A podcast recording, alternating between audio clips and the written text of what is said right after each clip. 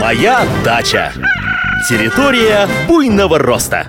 Здравствуйте, здравствуйте! В эфире информационно-познавательная, садово-огородная и цветочно-декоративная программа «Моя дача». В студии Михаил Воробьев. Сегодня мы поговорим о редьке. Той самой, которая хрена не слаще. Наверное, все огородники знают редьку белую, черную, зеленую маргеланскую, японскую редьку дайкон. Но сегодня речь пойдет о разновидности с самым мягким, деликатным и благородным вкусом. О редьке посевной или, проще говоря, о редисе. Культура эта очень скороплодная. Ранние сорта убирают уже на 20-й день после появления всходов. При правильном выращивании корнеплоды вырастают сочными, хрустящими, с приятным горчичным привкусом. Причем есть можно и вершки, и корешки. Ботву редиса с успехом добавляют в салаты или супы.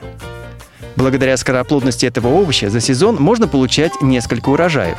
В странах с мягким климатом его выращивают круглогодично. В Мексике, например, отмечают даже особый праздник – Ночь редиса.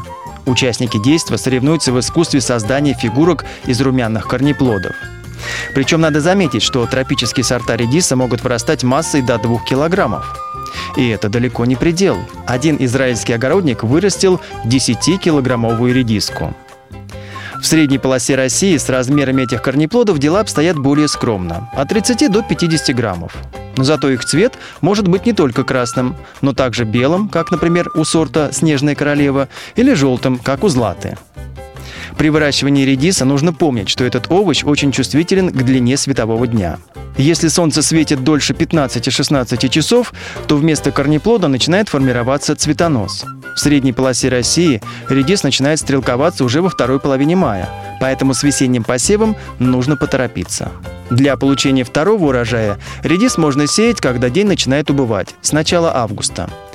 Другой фактор, который стимулирует развитие цветков – недостаток влаги. Поэтому поливы должны быть регулярными, особенно если редис растет в теплице.